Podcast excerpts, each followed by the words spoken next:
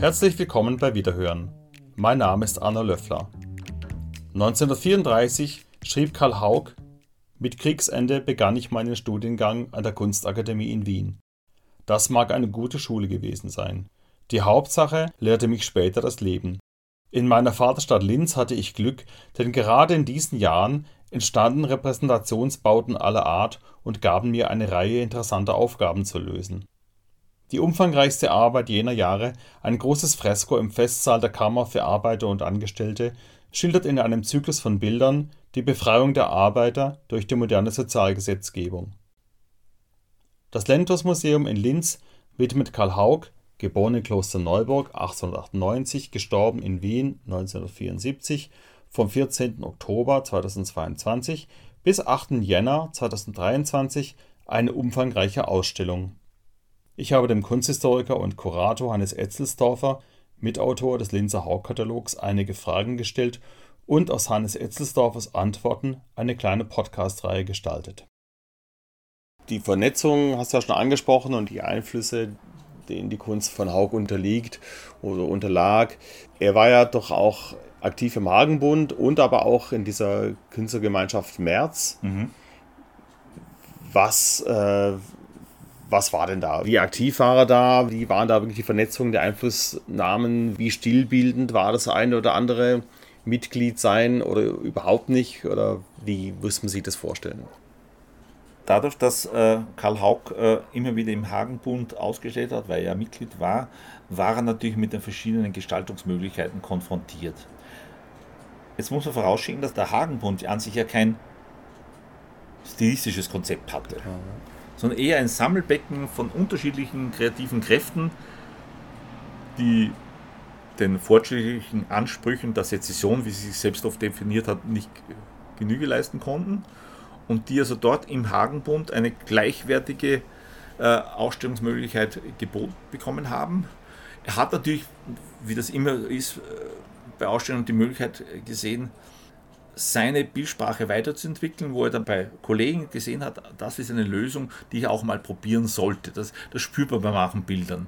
Äh, es ist nicht immer leicht zu entscheiden, ob er der auslösende Kraft war, der den Kollegen inspiriert hat oder umgekehrt.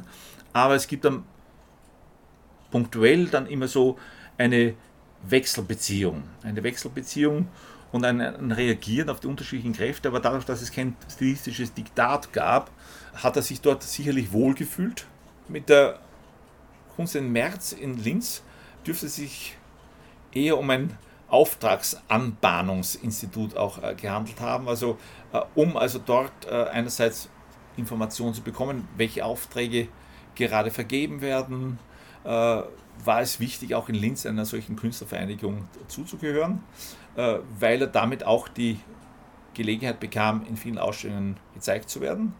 Und da hat er schon sehr, sehr früh das Glück, schon in den 20er Jahren äh, dort in Linz präsent äh, zu sein, wo er, egal, wenn, wenn der 1924 Ubel schreibt, auch als Landschafter ist Haupt ganz vorzüglich, äh, sein Blick ins weite Land verliert sich in unendlichen Weiten, dann wird schon sichtbar, er ist schon aufgefallen. Er ist aufgefallen und äh, dieses Auffallen hat ihm natürlich auch im März eine Art von Sonderstellung einerseits eingeräumt, weil er ständig in Verbindung auch war mit Ausstellungen in Wien.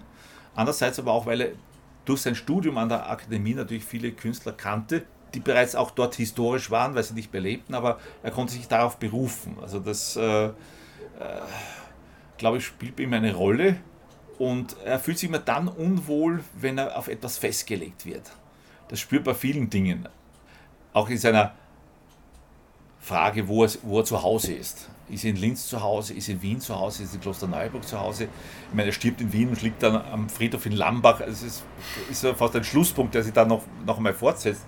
Und da war es wohl auch so, dass dann die Künstlervereinigung März ihm die Möglichkeit gab, neben der Ausstellungstätigkeit im Hagenbund dann Dinge auszuprobieren im Linzer Raum, um auch ein bisschen auch eine Art von Gegenkontrolle zu bekommen. Was äh, welche Stilsprache äh, wird akzeptiert, welche Stilsprache wird verstanden und wo könnte ich diese auch in größere lukrative Aufträge umwandeln. Mhm. Etwas, was ja äh, auch verständlich ist Und äh, so viele Künstlervereinigungen in Oberösterreich hat es nicht gegeben.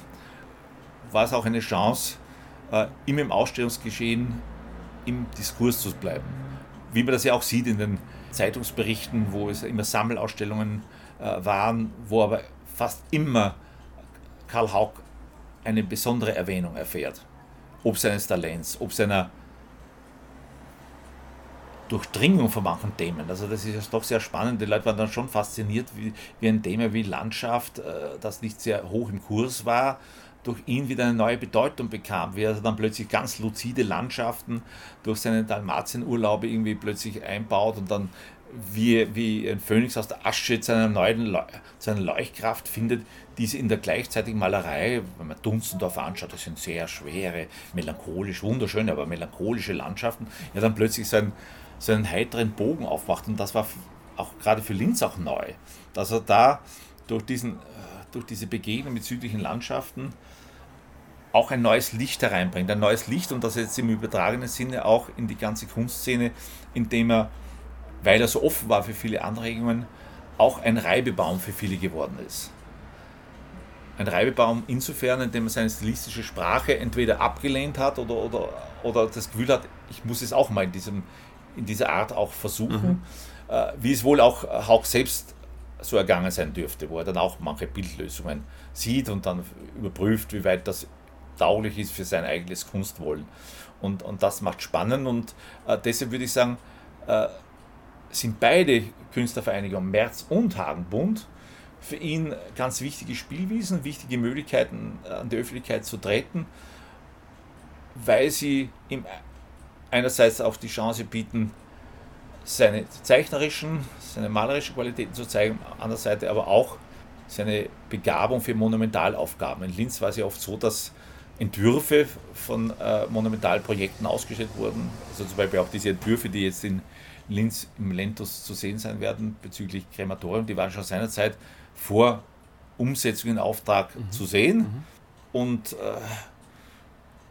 das hat wohl auch dazu geführt, dass man sehr auf ihn aufmerksam wurde, weil es nützt ist, wenn er in Wien diese, diese Entwürfe zeigt, sondern in Linz haben sich dann auch viele an diese an diese Bildsprache angehängt und, und sie eilen ihm dann sehr, sehr viele Aufträge und das ist wohl auch ein Grund, warum er halt heute in Linz an so vielen Ecken und Enden präsent ist mit Werken, die aber nicht als Karl Haug rezipiert werden. Und das sollte diese Ausstellung jetzt doch zustande bringen, dass diese Rückbindung, aha, das ist von Karl Haug, äh, wieder funktioniert. Dass man ihn also wirklich in, die, in das Weichbild der Stadt oder in das Weichbild der Kunstgeschichte der Stadt wieder hereinholt. Mhm. Und wenn das diese Ausstellung schafft, äh, diese Verbindung wiederherzustellen, ist ein ganz wichtiges Ziel, so meine Einschätzung, äh, dieses Unternehmens erreicht.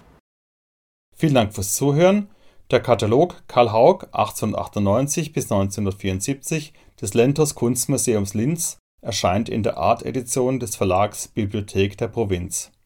Damit darf ich mich auch schon wieder von Ihnen verabschieden. Auf Wiederhören!